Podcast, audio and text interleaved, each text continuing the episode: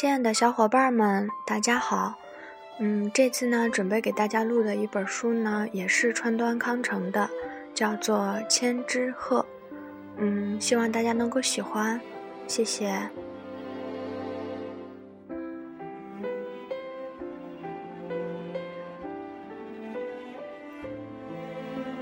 千之鹤》第一节。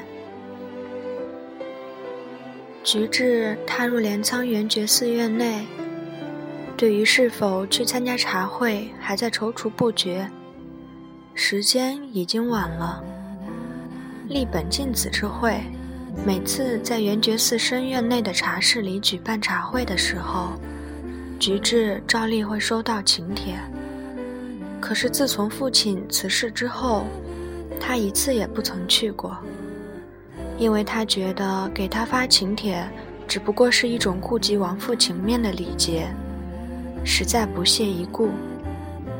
然而，这回的请帖上却附加了一句：“妾盼莅临，见见我的一个女弟子。”读了请帖，菊治想起了镜子的那块痣。菊治记得，大概是八九岁的时候。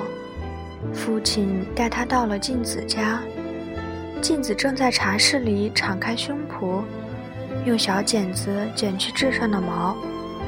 痣长在左乳房上，占了半边面积，直扩展到心窝处，有掌心那么大。那黑紫色的痣上长着毛，镜子用剪子把它剪掉了。哟，少爷也一道来了。镜子吃了一惊，本想把衣襟合上，可是也许他觉得慌张的掩藏反而不好意思，便稍转过身去，慢慢的把衣襟掖到腰带里。他之所以吃惊，大概不是因为看到菊治父亲，而是看到菊治才慌了神。女佣到正门去接应，并且通报过了。镜子自然知道是菊治的父亲来了。父亲没有直接走进茶室，而是坐在贴邻的房间里。这里是客厅，现在成了学习茶道的教室。父亲一边观赏壁龛里的挂轴，一边漫不经心地说：“给我来碗茶吧。”哎。镜子应了一声，却没有立即站起身来。镜子那些像男人胡子般的毛，掉落在放在他自己膝上的报纸上，菊治全部都看在眼里。大白天，老鼠竟在天花板上跑来跑去。靠近廊子处，桃花已经绽开。镜子尽管坐在炉边烧茶。神态还是有点茫然。此后过了十天，菊治听见母亲对父亲像是要揭开惊人的秘密似的说：“镜子只因为胸脯上长了块痣才没有结婚。”母亲以为父亲不知晓，他似是很同情镜子，脸上露出了怜悯的样子。哦，哦。父亲半带惊讶似的随声附和，却说：“不过让丈夫看见了又有什么关系呢？只要婚前取得谅解就好嘛？”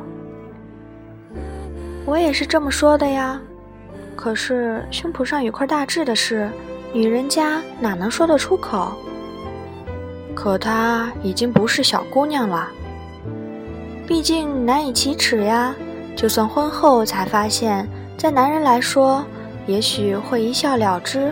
可是这么说，他让你看那块痣了？哪能呢？净说傻话。只是说说而已吗？今天他来茶道教室的时候，闲聊了一阵子，终于才坦白了出来。父亲沉默不语。就算结了婚，男方又会怎么样呢？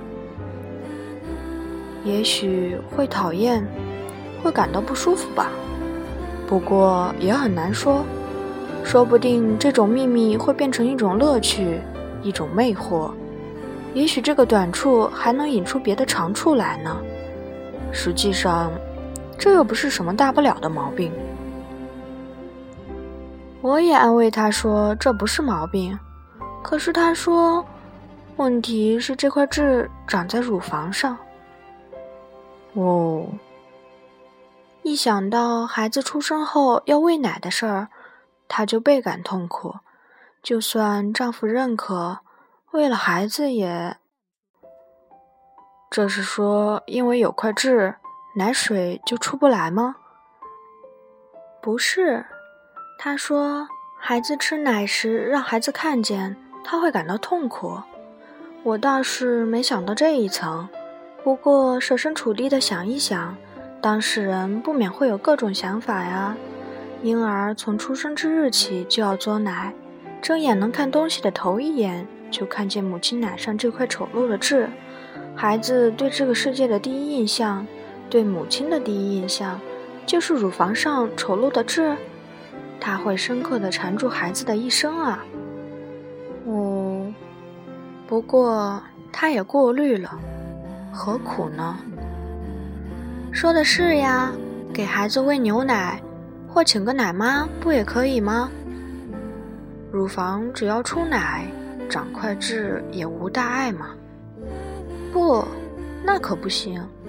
我听他说那番话以后，泪水都淌出来了，心想有道理呀。就说咱家菊治吧，我也不愿意让他嘬有块痣的奶。是啊。菊治对佯装不知的父亲感到义愤。菊治都看见镜子的痣了，父亲竟然无视他，他对这样的父亲也感到厌恶。然而，事隔将近二十年后的今天，菊治回想当年，父亲也一定很尴尬吧。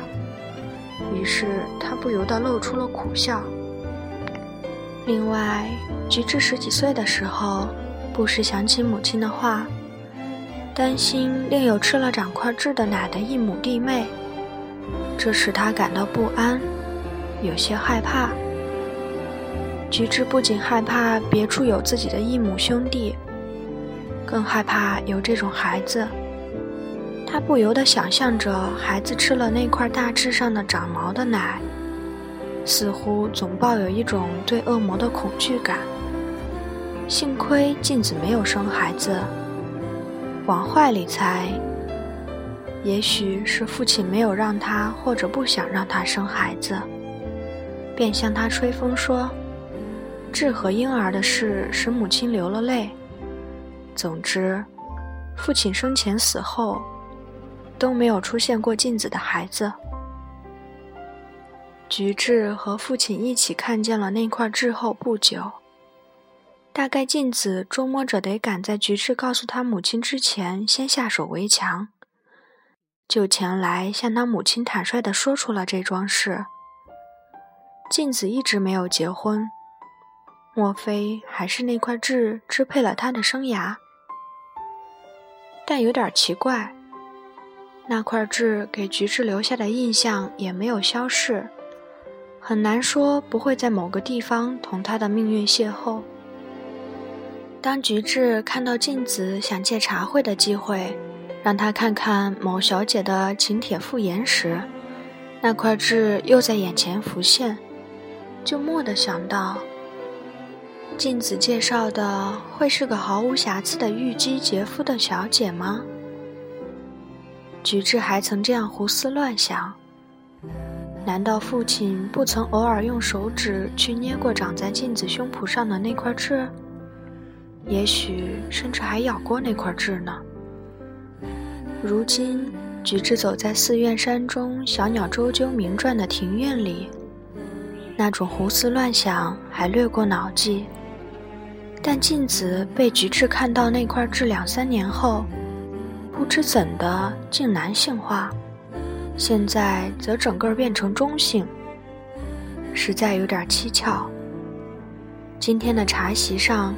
镜子也在施展着他那麻利的本事吧。不过，也许那长着痣的乳房已经干瘪了。